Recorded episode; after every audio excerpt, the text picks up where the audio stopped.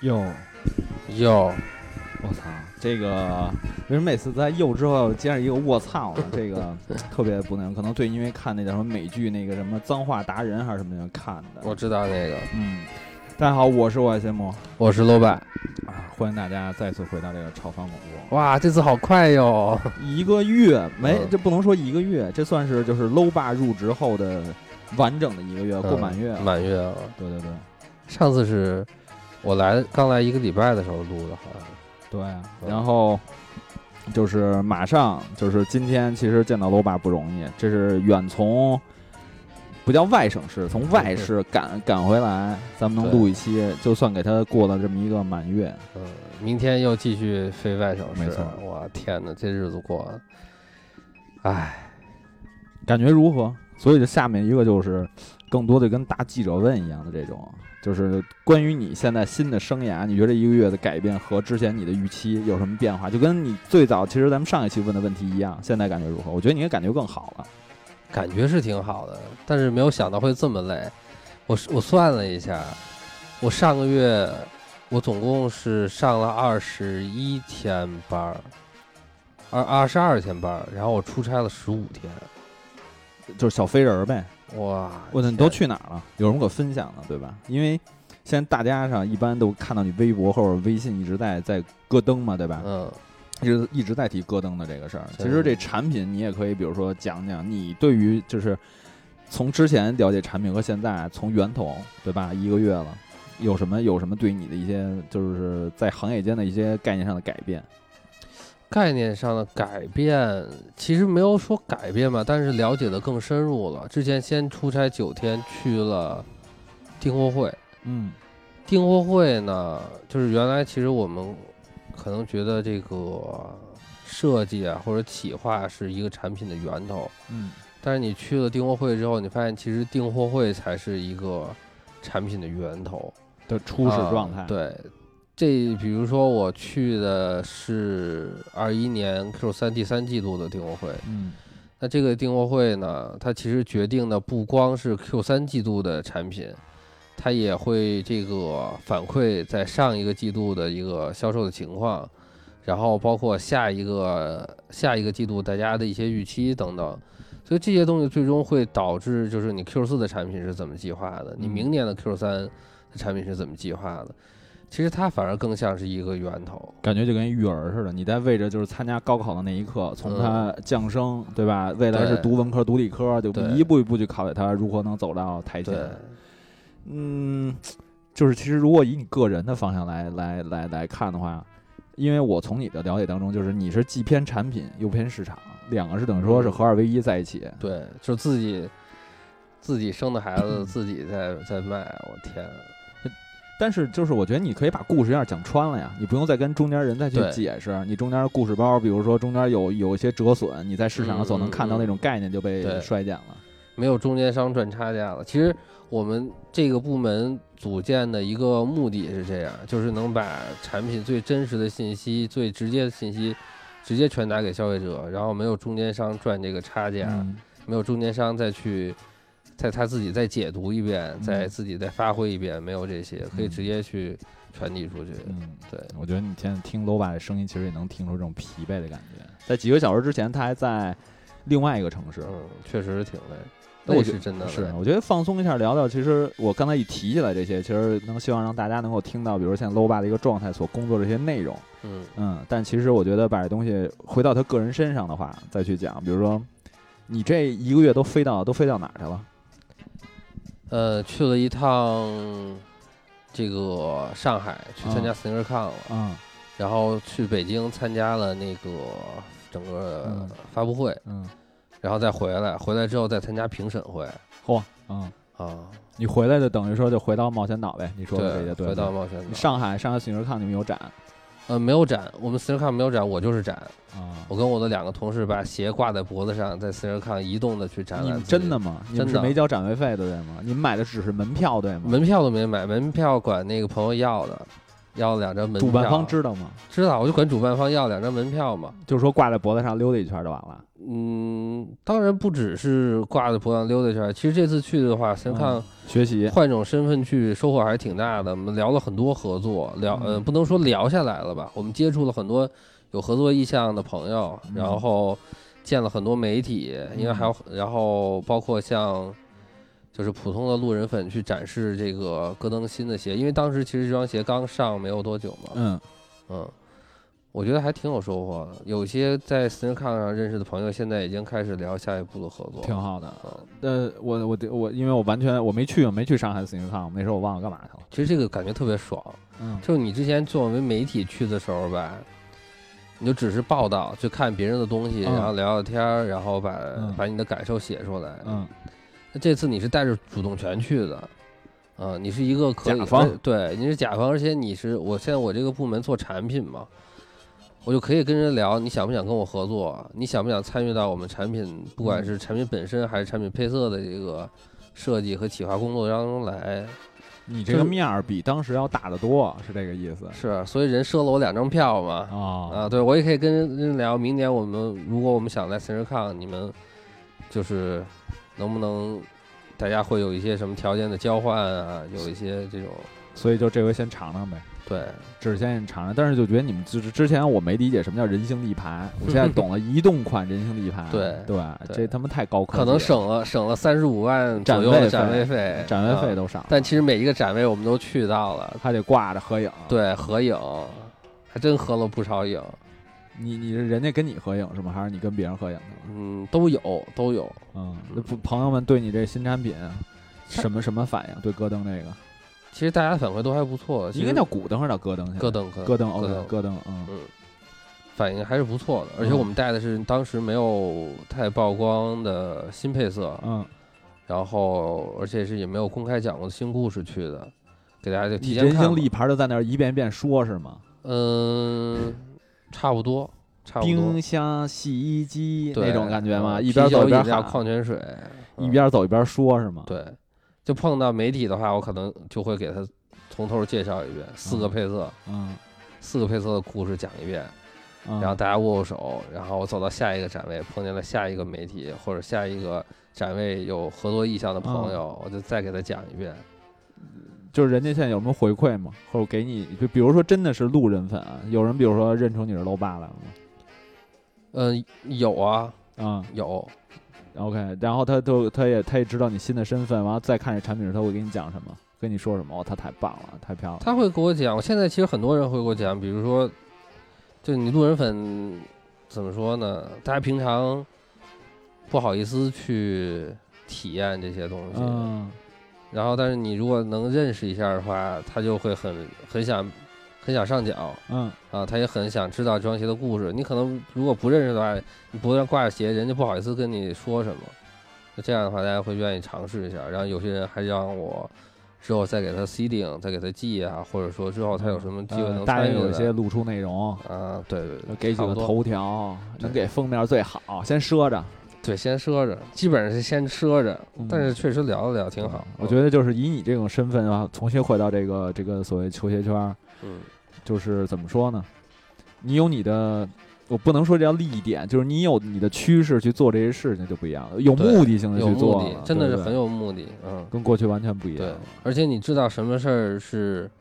是能做成的，什么事儿是你希望接下来推进的嗯啊。其实大家，我就是我不是报道了，我就带着我明年， 其实我是带着我未来这一年的企划去的，嗯就是这种感觉。我可能聊成了几个合作，那这几个合作就会变成我未来的几个配色或者某一双鞋款嗯，出现在二零二一年。对，其实你先看，怎么说呢？就是你看，我就直接提吧，就比如你看现在，比如说跟捷途兔的这次 Nike 的合作，嗯你应该嗯看嗯到了，其对实本土的这种文化东西有很多可玩的东西。。对对对，而且也是能够更多的去吸引现在的，我就因为就是你所在这个品牌，我我觉得他可能先不用去考虑展望世界，先能够把嗯嗯本土的这些就是球鞋文化能够玩的特别的、呃怎么说精益求精，或者玩一些新的潮流的东西就已经嗯非常非常好了。对我觉得我们能主动让权攥在你手，就像对你昨天说的，就是上你上一期说的一样，嗯，能让大家更多的去关注，我觉得就本身是一个成功，还是要一步一步走嘛。嗯嗯，好，你这个以上广告的部分聊完了 吧？好，这给你，给你，给你，给你留完你工作的评述。 好，一我个还月写后，我回来还写了报告呢。呃，对，好，刚才特别，如果刚才你没能忍到现在的话，就亏了。要不直接把报告发出去看得了。呃对，一个月以后，生活觉得怎么样？来到冒险岛以后，这就更直接了。生活啊，嗯生活非常非常的充实。嗯，嗯，我觉得你跟我当时不一样的话，可能你现在更加的怎么说呢？更加自主一点儿，嗯以你自己的就是一些想法，能够更多的去实现它，嗯，而且就是你也在干你看喜起欢的来至少东西有机会实现。对嗯我虽然你知道我现在没法跟你去聊你现在比如说在冒险岛的生活有什么样的改变，我指的是生活，不是工作，嗯嗯生活有什么改变，估计还说不到。你现在就纯是工作了，现在确实工作占了我占了我这个太大的时间比重了。嗯，生活其实，呃，一方面就是吃，吃我觉得我还吃的挺习惯一。看你就是一想这事儿啊，还得动脑子想，就说明就真的没什么生活了。我想不，我是想我不行，待会儿就直接问问问，王姐，对，问 Nano 酱了，这应该是关于生活。 他可能就是冷，冷家里挺冷。 ，Nano 酱已经已经习惯了蜗居了，已经都。哎呀，你就是出去一趟吧，直接就上吧。你不是你不是好不容易是逮到一个周六周日吗？对吧？哇，我十二月唯一的唯一的一个休息日，竟然就直接是元旦了。嗯，元旦哦，对，那段时间对放假了，就是再上班，就是公司可能要要要承担法律责任了，就要。元旦元旦过后直接就出差嘛，天，元旦确实挺爽的。嗯，一号做了一核酸，然后嗯二号直接就去漳州、啊，你应该说加州，加州，对，你哦加直接就州。去加州。加州可能没那么冷，嗯那风真大。漳州，就其实可以普及一下啊，漳州其实离厦门非常非常近。如果比如说从从现在咱们在这个曼远岛的位置开车，大概三十呃不不不四十分钟吧，四十分钟能进漳州，你就已经进到漳州界了。嗯漳州在我的过去的印象当中，一说漳州，唯一的一个想法就是水仙花儿，啊水仙漳州水仙。我当时一直以为漳州就是水仙花，应该是属于那个江浙沪包邮那一带的东西，啊因为江浙沪那边比较喜欢玩水仙嘛。后来才知道漳州，一说漳州就会说到东山岛，嗯不是东极岛，东山岛包括吃的那些海鲜，下呃冒险岛的很多的东西其实都需要漳州去从漳州供来应。对对对，是据说淡水啊，比如说水果蔬菜全都需要漳州。在我的印象当中，漳州就是冒险岛的一个。就是后备仓，就是怎么说呢？对对对后备仓库那种感觉。他们是跟这么跟我说的，嗯就是因为福建省大部分还是山区，对，然后呢，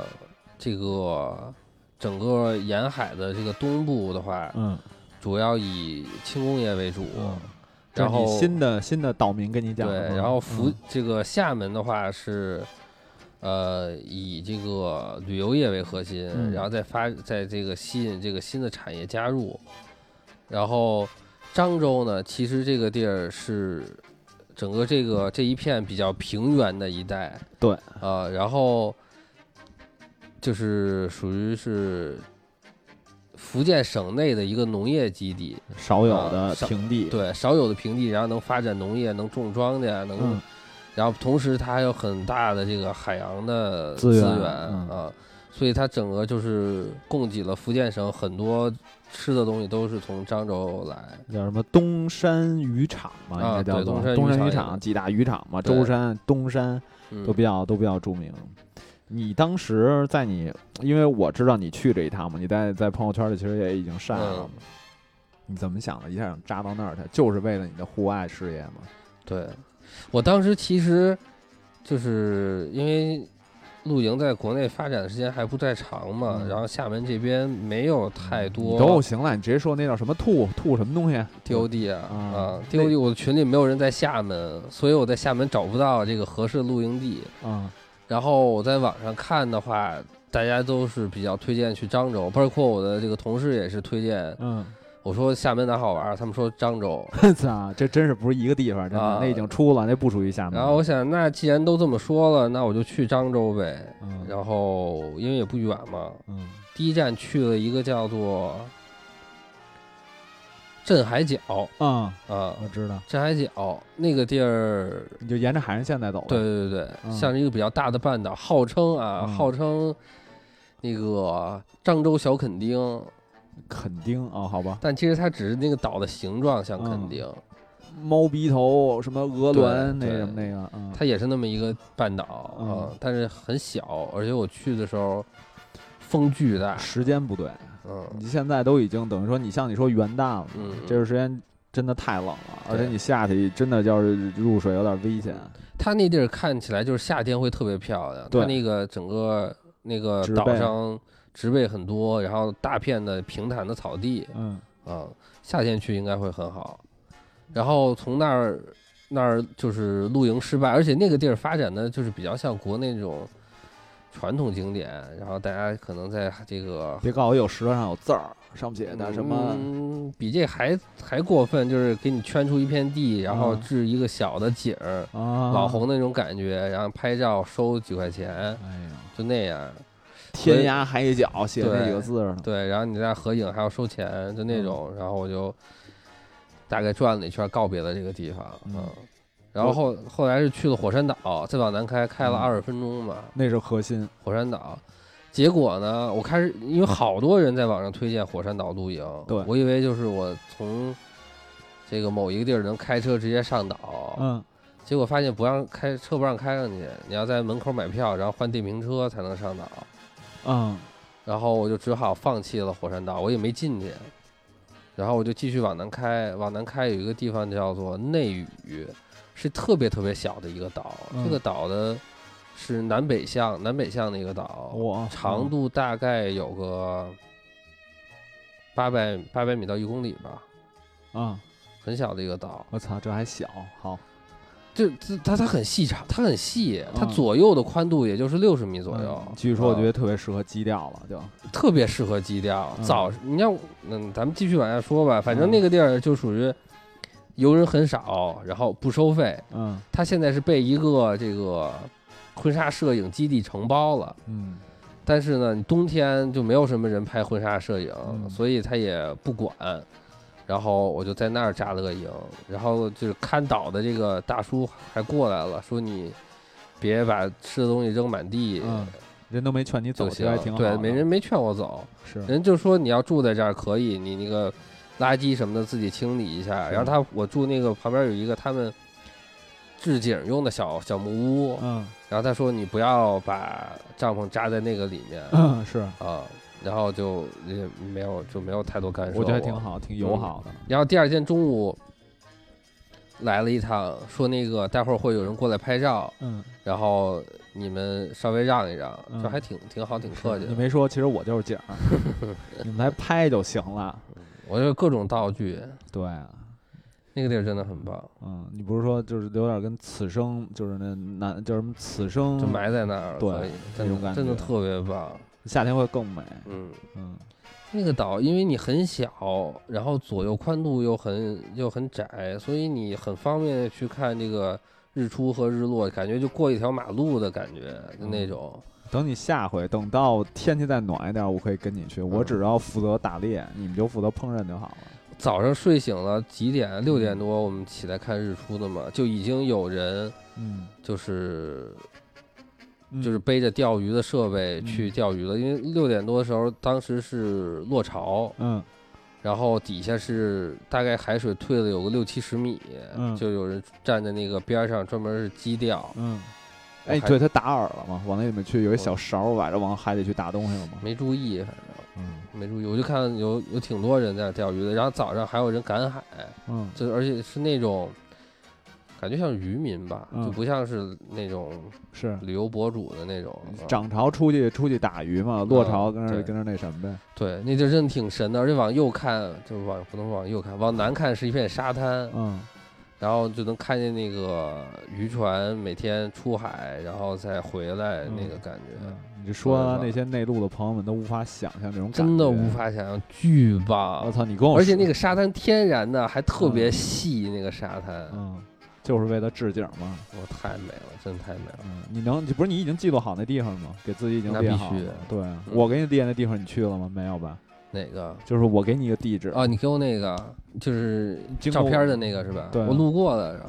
但是那块儿其实就是一个，就是它可能就是，比如说游客多的时候，它是一大排档，啊，一条大排档，各种吃海鲜或者什么东西，然后你可以比如说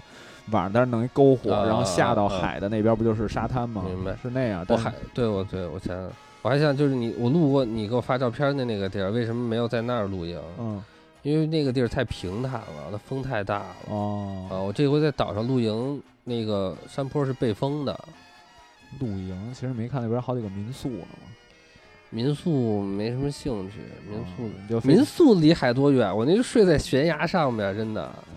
巨爽。嗯，悬崖底下就是海，冯小姐就是海，悬姐先是一沙滩，嗯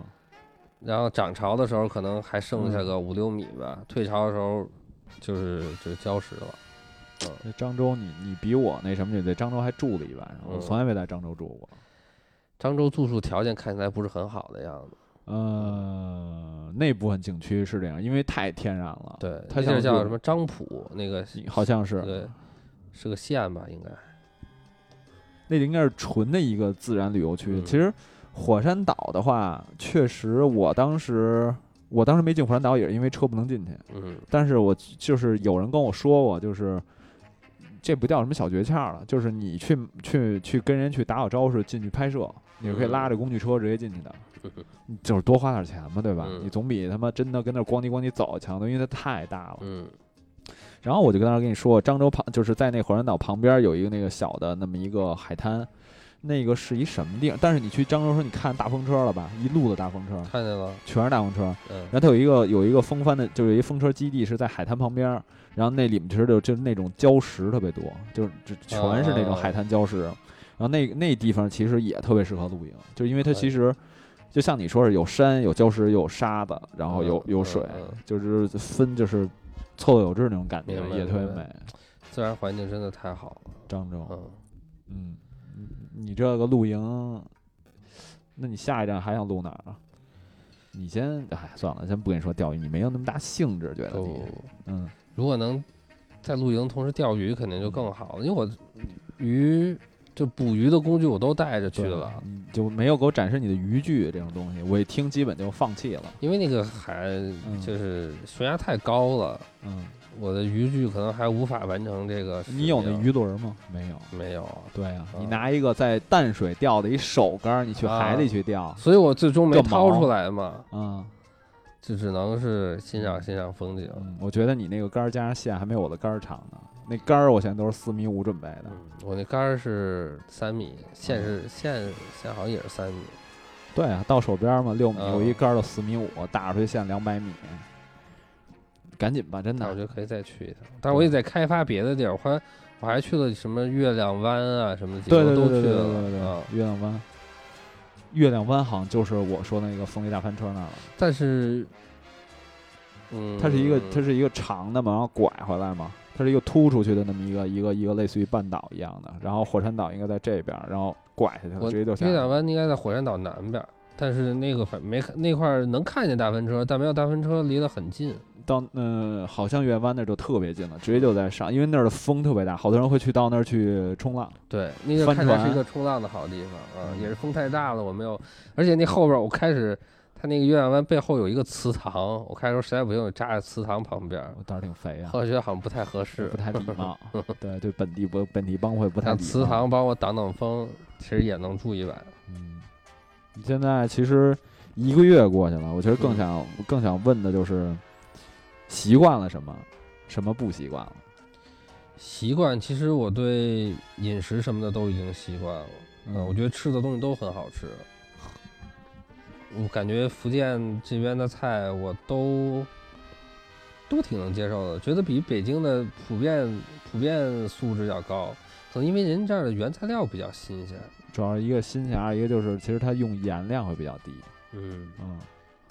很清淡。我已经现在喜欢上喝汤了，真的我操，我不行，就不是鱼汤，就当然不肉是鱼汤了，当然不是鱼汤了。你肉要汤我觉得我都可以。现在你要像这种的，基本上一顿饭开始先四道汤，呱呱呱，先灌一水饱，再开始吃饭。那倒没有，我都是吃完饭再开始喝汤的。吃完饭以后才开始喝汤，那啊汤就凉了。没有，我先把汤里的东西吃了，这样的汤里边都是有料的，对啊，就不像什么咱们那边喝的那西红柿鸡蛋汤啊、鸡蛋紫菜汤啊啊，啊，就感觉开水沏的那种汤，人家都是有料的，大块的肉、大块的丸子。对，我带你喝过什么黑蒜小肠汤？那个我现在经常那个早餐的时候就点。我现在生活习惯就是因为现在上班也早嘛，我就一般是晚上睡觉之前点一个早饭，嗯然后八点的时候早饭来敲门，嗯，我就我就醒醒了，然后把早饭吃完去上班。把早饭吃完。啊你在这儿，你在你家这附近是吗？叫早餐是吗？对这么牛逼呢？早上起来先叫早点是吗？我头天晚上就订好这个早点牛，逼，真牛逼，真的。而且这这样的这这而且这样的物价很低，啊你一般十块出头就包运费送到家门口，然后这个配一个较早的服务，特别特别我 好。操，太太孙子了。然后我经一般点的就是，哎，不是，我就问一问题，你不是被叫不起来吗？你那是不是？人哎，那我懂了，你基本上就是就在第二天早上的时候门不锁呗。不是人家那个送外卖的会很执着的把你叫起来的，嗯太他妈没良心了，先敲门，然后摁门铃，然后疯狂的打电话，我就会醒。开始踹门，每天都需要这个。万一人小哥就比如说直接就退单了，你今天就只能迟到，一直睡到第二天，另外一个小哥来送。还没有还没有遇到过这种情况。 我操，良心两个字何在啊？这倒是个真的是个好好好好，就怎么说呢？对啊好方式，赶飞机也可以用这招儿。对啊，我我其实我在北京的时候，就有时候就会，就如果我早上要赶飞机的话，我就会这样。我操！就我知道我今天必须得起的话，我就会提前叫一个早餐。备注一定要把，一定要送到，必须送到。反正我最近叫的最常叫的就是牛肉羹，然后那个四物汤， 然后四物汤你都开始了，四物老鸭汤汤特别棒我，靠牛肉汤四物牛肉羹四物汤和那个肉燕丸子汤，嗯，哇，完美配一个油条。你这就是绝你哦了这就是命，就是叫什么冥冥中，用上期来说，冥冥中你也留在这 儿。汤我受不了，真的，我现在就是，就是慢慢的，有的连他们的面我都不想吃。他们的面确实我不太喜欢，他们这儿的几个面，漳州卤面、沙茶面，还有一面个线叫什么糊面？面线糊，还有一个是叫什么面？反正这几个面的味道我都可以接受，但是嗯面本身我都受不了。嗯，我接受不了的冬粉鸭，然后冬粉鸭也挺好吃的，我操，但是真的我就是冬粉鸭还是我之前吃的那家叫林记冬粉鸭最好吃，也是歪打正着我下回给碰到我的下回再带你嗯去一家。冬那个粉鸭鸭子特别嫩，未成年的鸭子，我操，真的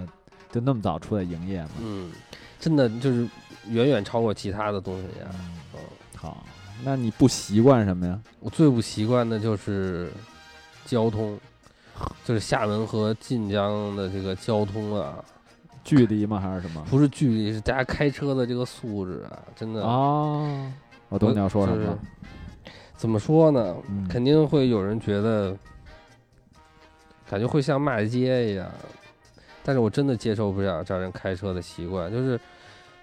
比如最常见的事儿就是他们会在这个主路，嗯，主路就是随时停车，随时停车，哦对就靠右的这边会随时停车，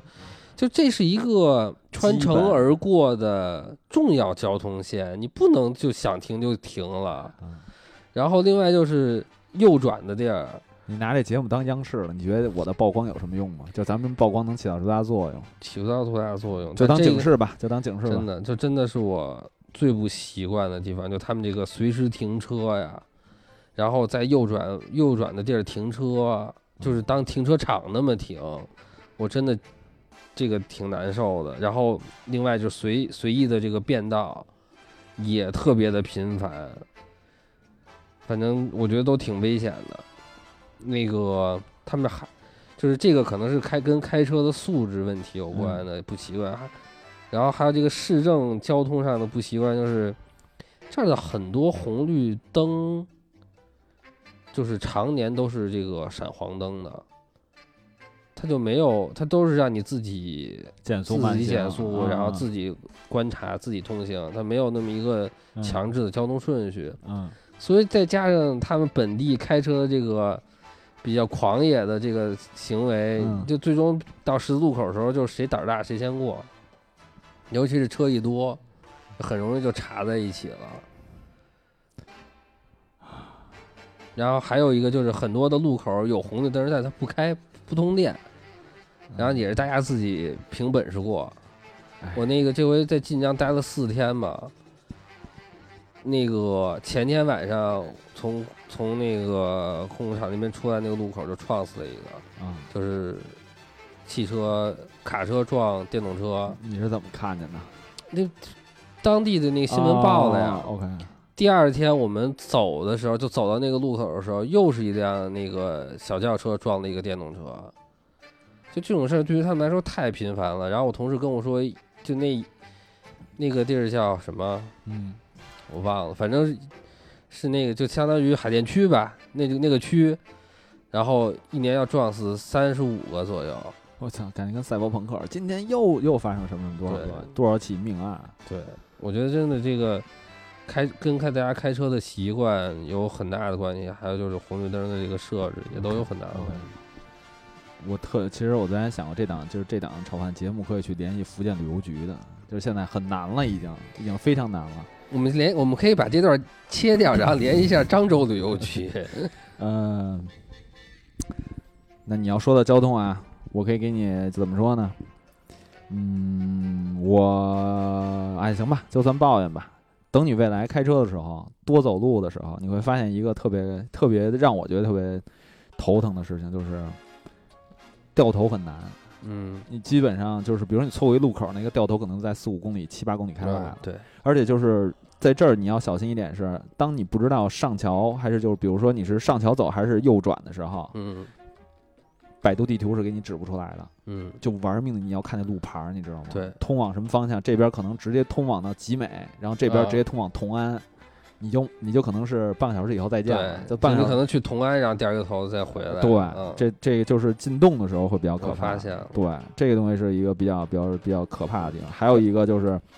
就是今天也在说，就是入入入岛和出岛的这个情况下是不让的。嗯，这个就是看谁胆儿大，嗯看谁车漆厚。对，真的是玩命。交通警再也没有，对，就真的是没法解决。所以就现在这厦门的一个主要比较大的一个问题，就是它未来的一个就是出岛和进岛，就所谓离岛的这个这个这个主要的干线，就靠这叫什么呢？两桥一隧吧，好像是三桥两桥一隧吧，好像是集美大桥、厦门还是厦门大桥，然后还有一个那同安的那个翔安隧翔道，安隧道就。这几个就是会成为就是厦门每天的这些厦门人就折磨他们的这么一个对手段对。你还好，你不用出进我岛，嗯不用出岛对，我同事都坐 BRT，嗯，但是出岛也会有这问题，好像 BRT 好像就是会有一会次有自己的车道。对，嗯，但是真他妈我还堵没起坐来，过，反正堵起来，堵起来也挺刺激的。我觉得怎么说呢，其实就是跟秩序有关。哎厦门感觉每一个路口都像是北二环上雍和宫上上机场高速的那个路口，啊，就是大家都是临时变道，然后要不然是在那儿停着，反正都是那种感觉。嗯，我想想啊，你而且这今年厦门大桥修修十三个月，你看了吗？单向通行吗？嗯，是那个收紧车道，四车道变两车道。那是因为他要，就是他要修那个桥，他就现在扩变，他用单车道去去去去对去走对来对往嘛，对他要对修，对，要扩成六车道，然后因为太要堵修了一修一年，那没办法。然后就会变得更堵。你没想过，就是更牛逼一点，是你在想这桥是已经建好了，让它再去拓宽，嗯，这他妈我觉得已经挺牛逼的了。不知道没怎么办法，操就因为作太堵了，真的嗯太堵了。如果你每天就上下桥，这东西是个问题嗯。其实一说到这个，我倒可以想想，就是你比如说对对厦门现在这种这种感觉，这个冒险岛的感觉，对吧？嗯，这几个区你都分清楚了吗？岛上嘛，岛上不就两个区吗？啊，对，呃其他的区域呢？其他区域还没分清楚。嗯，等慢慢带你去耍。其实之前也在聊过，其实咱们可以在这通过节目当中给大家聊聊厦门的这个整个的这么一个区域的建制，是不是也可以？也可以啊，对啊，厦门分一个岛，嗯，因为好多人一说到厦门，第一个反应就是鼓浪屿，以为鼓浪屿就是厦门，厦门只有鼓浪屿。我开始是以为厦门只有一个岛，嗯，然后呢？我不知道岛外也是厦门。对，所以就是一说到闽南，就是下张泉嘛，下周、漳州、泉州。嗯，你到时候我觉得呃哪时候带你去泉州和泉晋江，你是去过，带你去嗯泉州去耍一把也挺爽的，你就可以到时候可以录一期关于泉州的东西。就刚才说到的一个岛分为两个区，一个是湖底区，嗯一个是思明区。嗯，嗯，思明区里面就讲到了一个反清复明的故事。那对啊，就是哦所政以叫思明区是郑志吗龙啊，那个郑成功啊，对吧？后面还有什么郑可爽，就不知道啊。后头就是思明嘛，嗯然后后面就会，这是一个主要的那么一个主导，再往外往北边儿应该是同安区，同安嗯更多的是一个新的开发区，但是嗯最牛逼的就是同安的香骨鸡、鸡腿和鸡翅，还有它的刨冰，还有它的那些什么水果的那些饮料的东西特别牛逼，到时候可以带你去。它主要是一个新区，香安、同安、同安同安那然后集美相当呢？集美。其实是我，如果我不愿意在岛内玩的话，我会更多去集美。嗯，集美让我觉得更更加的自，就是年轻有朝力，朝朝气。嗯他朝气的原因是因为他学校在那儿，对，学校好多。，对，更核心的是那儿的从物价或者说人的生活状态，其实更加的厦门啊，放松了，就那种特别悠然自得。就如果形容成他那样的，可能就是，嗯、北京南城，啊，南城懂，但是它不是说像南城有那种感觉，它是更加的自然。明白。就是你生活更惬意的那种嗯感觉，集美让我的那种感觉，吃喝玩什么东西都有。对，其实我觉得这个也是一个，就是怎么说呢，还贫富收入差距的一个原因。呃，集美其实已经已经，我觉得都不输于岛内，有一些就是对生活的状态的东西，不比不比对岛内差。就是大家可能在生活在集美的人，嗯，不那么追求物质的嗯条件吧，嗯可嗯嗯能就是这样的话，他们的生活幸福指数会更高一点。对，嗯，而来到岛内工作的人，嗯，基本本上命都是这个打工人。但是最终所有人都希望能说到一点，就是我能住到岛内的，我在岛内嗯买房了，这嗯意味着我已经进入到另外一个阶级了。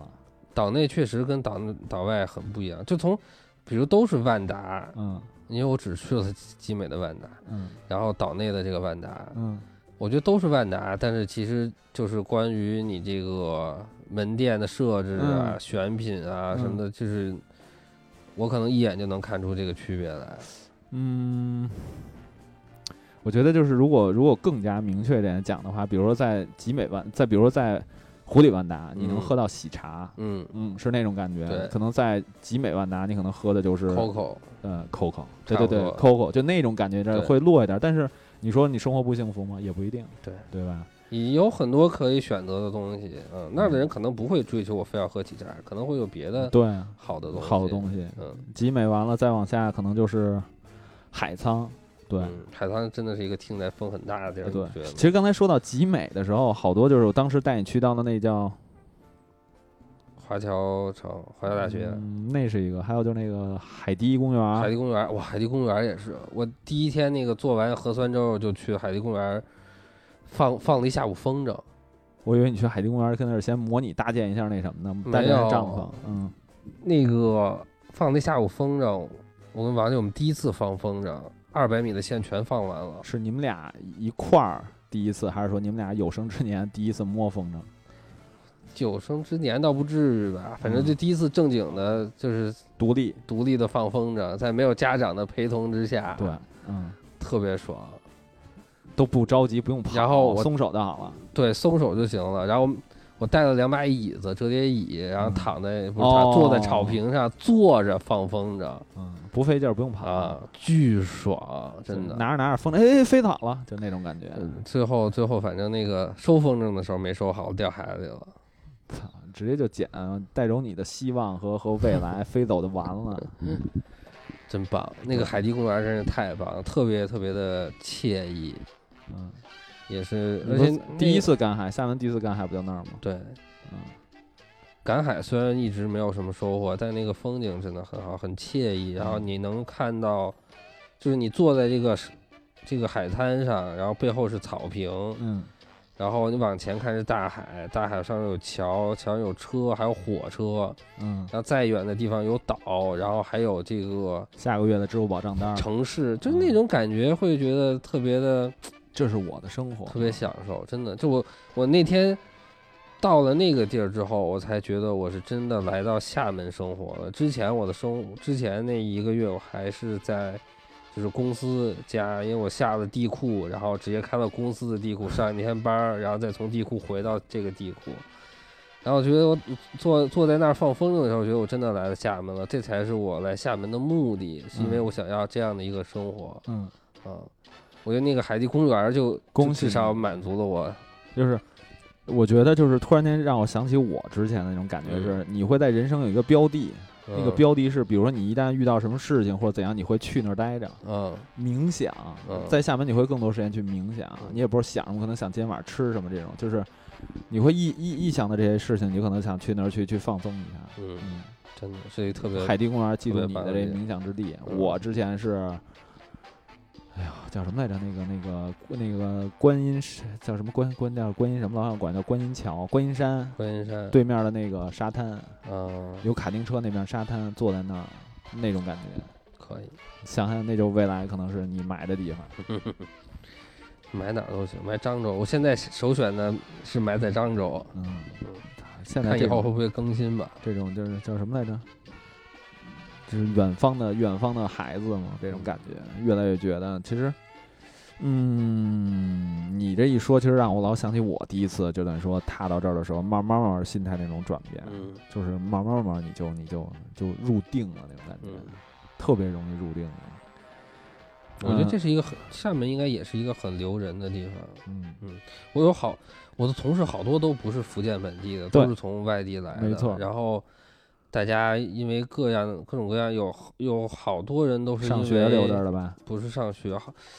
我的好几个同事都是因为想留在厦门生活，然后自己的跟自己的另一半，然后把这儿当做一个未来的规划，然后要留在厦门的。没错，你说这其实就是很多人把自己的梦想留留在北上广，啊嗯，，对，但是只留在了北上广，但是没有梦想了。到嗯最后，在这儿的一样就是你先你先你先你先玩个够，再提梦想这件事情，我觉得比较好比较好实现。我觉得是，我觉得北上广不如厦门。你这真是说出了。呃，我的心声吧那种感觉，嗯学基调吧，真的，嗯。那天我看了一句什么特别有哲理的话，我觉得特别符合。等我想起来再说吧。嗯。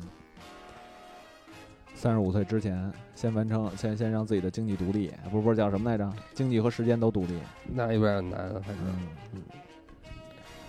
经济独立这件事儿，我来了厦门之后都不太去，不会经常的想到它了。因为这是为什么呢？物价的问题。嗯，对，我觉得物价肯定是一部分原因。钱值钱了呗。对，钱之前哎呦我天呐，我觉得早餐加叫醒服务才十几块，十二。突然间13就其实给你就是我现在跟你聊这东西，我让我觉得特别大的一个一个感触是，让我想起之前特别早录的那几期，就跟鬼粉一块录的班儿逼也好啊，嗯嗯或者那些也好，我觉得你慢慢也会有这种感觉，就是你对那些东西其实有一东有些东西你就看淡了。嗯，因为你生活不需要这些，你可能每天都不可能穿那些鞋去去去去去去去爽了。你嗯周一到周日可能只有两天能穿，但是你嗯也未必真的为这两天而去干这些事情了，你有嗯更多的精力去干那些其他的了。我的一个发泄点可能就去到了嗯垂钓去了，嗯你的发泄点就去到了路亚了啊不，嗯那个那个那露个营露营去了。慢慢慢慢就会觉得，其实这自己的那种需求的东西，就是慢慢慢慢物质上的东西就降低了。我不知道这是好还是不好，其实也给你探讨。我觉得其实怎么说呢，人活这一辈子还是要快乐嘛。嗯哼，我觉得其实就是能达到快乐的方式当然有很多，但是就主要看你怎么去衡量它。你纵然赚很多钱会得到快乐，但是我觉得你还会拿那么多钱，比如说去看上鞋去买吗？这是最直接的问题，会不会太刺心了，太扎心了？对于这个这个频道频道而言，其实不会，其实不会。我最近买了三双鞋，嗯，它们的价格分别是一百三十七、一百三十七和九十九。哦，这个初衷不一样了呀，就是怎么说呢？是你品牌的吗？虽然是我品牌的，但是我觉得就是鞋带给我的满足，已经不光是用他们的价值和价格衡量了，嗯，它可能只要只要它能给我带给我足够的这种舒适性，然后能给我带来怎么说，这叫范儿，也不能叫范儿，就满足我对它的审美的要求吧，我觉得就可以了。它其实那种品牌的附加值，在我心中已经越来越低了。嗯这个其实在我来厦门之前，我就我就我就慢慢发现自己有一些这方面的变化了。就品牌的附加值，在我心里是越来越不值钱了。嗯但真正是好的设计、有趣的设计，或者是一些很奇妙的想法，会会更打动我。嗯，嗯，你这种感觉，其实我我换一种换一种方式去去解读，其实就是放下很多虚荣心。嗯，虽然不愿意承认啊，放下很不多是虚荣的哦是东西。我就是因为之前其实跟朋友聊过这事儿，因为还有人会找我去聊什么这鞋值不值，那鞋值不值，你觉得会不会涨？你可以跟他们聊，会啊，值啊，对啊，就是是这最最终直接一个问题就是你会不会买？嗯，我操，我觉得就是我现在能回答就是原价就买，买不到拉倒，我也不会去像过去要去追或者怎么样，我就一直没有这种想法。到现在我连可能连连看的东西都少了。其实还有一个比较大的原因，就是对于咱们来说，人生中绝大多数有意义的鞋，停咱在们那已儿经了，咱们就是要不然就是已经停在那儿，要不然就是已经得到了嗯，啊。这可能也是我们现在欲望逐步下降的一个原因。回听上上期、 上上上期低欲望社会，嗯你知道吗？因为就有人跟我说过，就说你不够热爱，你不就真的对这东西就那么回事儿，会怎样怎样的。但就是我操，我就是提不起兴趣了。这个我觉得不是够不够热爱，嗯我们都有疯狂的热爱、疯嗯狂的这个购买啊这些的时候，嗯但是你慢慢它在你生活中的比重没有那么大了，是因为你把你的眼界放得更宽和更远了，啊，你你的就是你的世界不是只停留在这个狭小的一个领域的时候，它自然比重就会下降，因为别的更好的东西来把它稀释了。嗯，这个东西可能鞋在我心中是一百分儿，然后原来我可能我的爱好只有鞋和篮球，那现在我的录一嗯张，对对，等等等等，所以它的比重，它还是一百分儿，但是但是它的比重下降。嗯，嗯所以就是最近我一直想买的一双鞋，我还在看啊，我嗯在看，就是有一双蹬胶鞋，嗯，我那天找了一个特别便宜的店， 是叫这个外贸蹬蹬胶鞋那种感觉。你如果要有一天再次走上那个赶海的道路，如果要在礁石上，嗯你还得买一个那个那个那个，就是大长的那个，你叫夹子还是什么东西，嗯嗯嗯你就需要一双蹬胶鞋，因为真的挺危险的。嗯所以我是先看鞋都看看蹬胶鞋了。因为因为为什么说这个？那天其实我我我在出去钓鱼的时候，我操，我就在想，我竟然没有一双能够帮助我钓鱼的鞋。我最近穿的是 NB 那个，NB 跟 Snow Peak 合作的、那我个，就是我，我看有的鞋我我不舍得，你知道吗？我开始挑选哪双能够跟我去干，因为搁到过去我都会觉得自己鞋不能弄脏或怎样，嗯我想要选出一双鞋把它专就专门弄脏用。我现在特别舍得。这个我也是我的一个变化，我现在特别舍得那双鞋一千九百多，我特别舍得。嗯就是我觉得，当它把它的功能性发挥到最大的时候，也是特别让我满足的一点。我穿着，我就我元旦这三天一直穿这双鞋，嗯然后它这个鞋，它其实有点鞋中鞋的那种感觉，它内靴整个是可以拆出来的。所以我那天在放风筝的时候，我就把内靴拆出来穿，特别的轻便，嗯，然后脚可以踩在椅子上躺着。我的我的我的问题是因为踩在泥里嗯，我心疼，我怕他菜们洗不泥出它来，它所以菜泥里的时候，它表面有拉链儿，又是防水的，嗯然后我就穿这双瞬鞋，间穿那个第二啊应该不敢，不是不是嗯那个，今天穿的三六一，嗯，哈哈然哈后啊哎也就可算受伤 了，然后去赶海嗯，然后去露营，我也觉得就是它的功能发挥到最大了，嗯，就各种场合都可以适用，可以变化什么的，嗯。特别好。嗯，其实我一直勾着你想去接，就想去聊基调，然后你勾着我想去聊聊那 个那叫什么，所以咱俩必放须风筝，然呃后不不是聊聊那个露营，我觉得咱俩早晚有一期得碰在一起去聊这东西。你让我了解你的那个叫什么来着？嗯，露营，我们可以找天气好的一天，同时做露营和基调这两件事。看咱俩谁筹备起来会比较麻 烦。嗯，我反操正我你开们始发装备狠都了齐你。开始发狠了，啊我还得买虾 去。不，你主要是你得买一个睡袋，你才能加入我。我操，我只能睡车里， 我就睡车里就行 因为了。我有俩帐篷，能停车里吗？那可能差点。那呃只能自己支支小帐篷了，身上支小帐篷了。哎呦，其实现在怎么说呢？就这种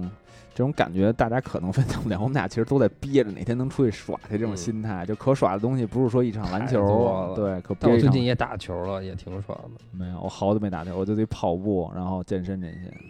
我打球打得好吗？怎么说呢？嗯，手球感星手感不太行，打的 MVP 打的还可以，打的还可以，体力你还行吗？打半场体力还行。啊，嗯，就是第二天这个腰吧有点硬，这个不太能弯。水平如何？那南北方差异这么大，现在那边全是玩速度的了。还行，可能我的同事们年纪都比较大了。好吧，我操，原来这是一个养生局。嗯，你也看到了，其实南方的朋友们打球那种凶狠的状态，又壮又快又又高我觉的。得他们最凶狠的是那天在工厂那边打球，然后刮了那么大的风，还敢投三分。不是还敢投三分，就是穿着那个短裤短袖，跟夏天一样，嗯短裤，然后那个运跨栏动背心运儿动跨栏背心儿，嗯，然后反正有一哥们儿是这么穿的，剩下还有好几个哥们儿底下穿的长裤，上面穿的那个运动背心儿。我的苍天啊！我里边穿了一个那种那羊毛嗯摇衫粒绒的那种东西嗯，然后外面再穿一个外套跟他们打的。大家的体质可能还那是确实啊负有重有太大差了异，嗯，嗯导致我飞不起来。嗯，成啊！我觉得瞎逼聊的挺好。现在就是没有目的的，每天不是每天，就每期其实能那么瞎聊到最近的这些分享还挺好。嗯我觉得有有朝一日啊，就约一趴潮州吧。可以啊，可以。我现潮我现在对附近的每一个地方都有兴趣。潮州可以约一趴。嗯马上其实厦门已经不能满足你了，这种感觉不像说在对北京玩，你也去趟天津啊，去趟哪儿那种，你能去趟潮州也挺爽的。对，主要是交通便利，嗯，交通距离比较短。嗯，厦门岛内站我好多地儿也还没去呢。现在同事他们一聊天说什么什么什么地儿，我都啊在哪儿？嗯，嗯你这时候拉一群把我拉进去，可以，做一个不能说最熟悉厦门的外乡人那种感 觉，聊呗。操，就那感觉来这儿都需要跟我打听一下那哪儿哪儿停嗯车怎么着便宜。 你离这儿为什么叫湖底啊？你那边还有水然后呢，有湖，隔壁有一个叫什么水库，对你那也可以耍呢。你住的是湖底区，思明区有海是吧？思明区有海，对，思明区有海，嗯那边你可能转呢。我老觉得你特可惜，你说上班上什么班儿，浪费那么多时间不去玩。班儿还是得上嗯的，因为工作现在也给我带来很大的，虽然工作给我带来很大的疲惫，但是工作给我带来很大嗯的快成乐就。感，对，成就感特别重要。嗯，嗯，就是我对这个行业的看法其实更加的深入了。好嗯，特别行，你这种开头到现在还能点上题的人嗯，你是怎么能做到这一点 的？那就拿你这事儿就作为结尾了。其实我现在觉得中国的，也不能说中国吧，运动品这个行业，球鞋、鞋运动品的这个行业，嗯，特别像是卖早点的。勤奋，嗯，勤奋是对，这勤奋是一个原因，勤奋是就是这个行业必须勤奋，你才能有机会，才能够活下来。哎，这么着，我来猜一下，你说的是像卖早点的，我来说的几个嗯特质是不是跟的跟你特别像啊？一个是勤奋，嗯啊，bingo 中了吧？第二个是变化快，嗯对，今天比如说人家在在卖那个馄饨呢，对吧？嗯馄饨好嗯卖，明天人家说卖卖豆腐脑儿好卖，我就赶紧卖豆腐脑儿了，对，而且中间这个去转化的成本并不大。呃速度比较快。对还有什么呀？呃，就是那那那种怎么说呢？就是类似于跟快闪似的，反应就是怎么说呢？呃，传销好掉头，但这还是馄饨和豆腐脑儿的那问题。廉价，嗯，对，还有像啊还有什么？嗯、但是不一样，它跟政府的关系会比较好，这怎么解释呢？嗯，这一点我没有考虑进去跟。居委会的跟居委会的关系比较好。对啊，这样你才能在小区里卖啊。对，你讲讲你的早点理论吧。早点，就是首先我们要正视鞋呢，它只是服装产业下面的其中一一个分支而已。嗯服装呢，就只是纺织、纺织行业和化工行业下面的一个分支而已。哼，哇，所以它其实只是一个不早，愧是化妆服装之子啊！嗯所以它其实就是如果从宏观来看的话，它在整个这个吃的东西里面只是一个早点的地位。中国鞋对，产业，只对说中不说国中国，我觉得是全世界，啊，它它都是一个早，都是一个早点。嗯嗯，嗯，另外呢，其实如果我们去多对比国内的这个运动品产业和国际的运动品产业的话，其实它就像是广式的早茶和咱们平常吃的豆浆、豆腐脑儿，嗯嗯，就是这两种吃的东西呢，都可以满足你日常的这个生活的对早点的需求。嗯，但是广式早茶，你当你坐在那个店里的时候，它带给你的就是一种身份上的认同感，嗯，它就是有品牌附加值的。嗯但你当你坐坐坐站在街一边儿吃一个煎饼果子的时候，它就不会有这种品牌的附加值给到你。我操，但是你同样可以吃饱，吃完可以去上班。作为北方人表示不服。但是他们在这个东西不是口味的问题，这也是嗯我为什么把它说成早点一个问题。他们不是口味，不是早茶就比煎饼果子好吃。嗯但是它就是一个身份的这种品牌附加值溢价的这么一个东西。，我操，我好久不抬杠了啊。嗯，我反正我觉得开杠国际了品牌跟国内品牌的话，其实在这一点上就很像。然后我们单说国内的运动品牌，那我能能不能这么理解，就是麦当劳的早餐和街边的早餐？打个比方，就那种早餐推车，不不，麦当劳的早餐其实我们觉得它比较像，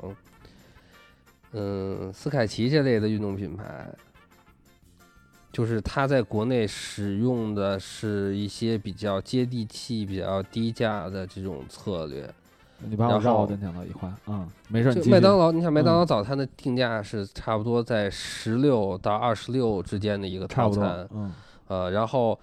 这个咱们平常在早点摊儿吃的话，差不多是10元从左右十块钱左右的这么一个套餐，嗯，呃，然后你如果你去早茶的话，差不多就要到这个五十，四十、五十或者说更高的这么一个套餐了，嗯所以很多国际品牌定价比较高，而且它的利润率比较高，嗯呃，它就会像比较像早茶这种东西。嗯但是像斯凯奇呀、或者说是一些这种类似的菲品牌乐吧，啊，类似的这种品牌，嗯，它还是有一定的这个品牌附加值的，有一定的溢价的。但同时呢，它在国内使用的就是相对低价、相对平民的这个策略去攻占市场。然后国产品牌呢，其实他们因为这个市场定价接受能力的问题，就其实更像是我们平常吃的这个早点摊儿的一个感觉。那我能比如说，比如在在麦当劳早点和你所谓早点摊儿的之间出现了一个新的一个一个怎么说多次元吧，其实就是李宁。嗯，我觉得李宁现在还够不上这麦个当劳新次元。我觉得对他，我所以说我他夹在中间嘛，就是如果他说他品牌有没有这溢价的空间，嗯他他有的有东西还是有的。所以所以你，所以我不想把李宁放在这个中间那一档。嗯我觉得它是某些产，它是这个咱们平常吃的早点摊儿的某些产品拥有这个溢价的权利，就是比如说你平常都吃一个两块五的煎饼，哦懂你意思了。其实，但是它是可以给你加加到十块，啊加到十五。比如，说这是，比如说这是楼门口的炒肝儿，嗯但是这是赵记炒肝儿，嗯，就是它有一个名气在里头了，一个老店名气的东西，嗯但是其实对它卖的东西都是一样的。你从成本上看，其实我觉得还是一样，基本上是一样的。对嗯，但只是它有名气了，它卖的还是这些东西。嗯，所以这个其实就是说到，如果我们只去看国产国内的这些运动品牌的话，其实大家的生存状况相对于麦当劳和广式早茶来说，就会显得，嗯，相对来说比较困难。嗯，这个困难不是说在收入上的，是大家付出的这个劳动的程度上。我为了让它能够跟上面的两个档次竞争，我付出了更多的劳动，投入了更多的研发，然后花费了更多的心血等等。这个我觉得也是，就是早点摊儿的竞争激烈程度，其实是远要比广式早茶和麦当劳和麦当劳们的竞争是要更激烈的。因为你所提上面的那些，其实都有自己的固有用户对群了，这是有一个金字塔的嘛？一个一个固有的用户群，他们就会去那儿去消费这东西。对嗯我这对对对，嗯而且呢，这个普通的早点摊还有一个很大的特点，就是我们的消费群体，我们的这个食客对于嗯，定价是非常敏感的。就算我们的食客对定价没有那么敏感，我们的经销商对定价也是非常非常敏感的。嗯这是我在参加了订购会之后最大的一个感受，就是经销商对定价非常的敏感。你可能同样的，我们我给他提升了价值五十块钱的配置，但是我要把价格提高十块钱。他们用钱投票的时候，就会下来很多，就会少少在这上面投资很多钱其实就是你现在未来的一部分工作，就要说服经销商吧。啊！对，对我每天我去订货会的时候，每天就像是不能说推销吧，但也就是那个是意推思，销，嗯就是嗯推销。好吧，就是那个意思。我要给他们讲一遍一遍的讲，给每一波来经销商讲，这个鞋如何如何之好，哪儿好，为什么我们涨了五块钱？对，这然就后是产品，这就是产品该做的事情。对，，然后给他们从故事到配色到科技，他们甭管，他们都是一些可能四五十岁的中年人，金主，他们是金主，他们可能对运动鞋、运动产品他们都不太了解，但他们是拿着钱来的，对，嗯，就是他我们要来想进货的。对我在想想尽办法说服他们。嗯所以这个就是说，他咱们的消费群体对早餐的价格非常的敏感。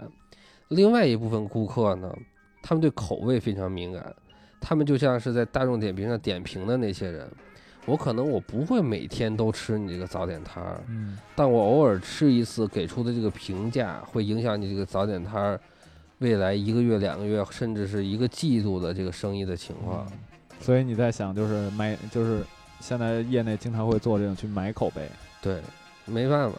这个东西就是我们的，我们绝大部分顾客对价格敏感，小部分顾客对口味敏感，而这个对口味敏感的顾客，他们的反馈是能够直接影响到绝大部分的这个对定价敏感的顾客的。嗯，嗯，因为可以选择的早点摊儿实在是太多了，所以口碑变得格外的重要。嗯，如果我是广式早茶的话，我可能有一个产品折了，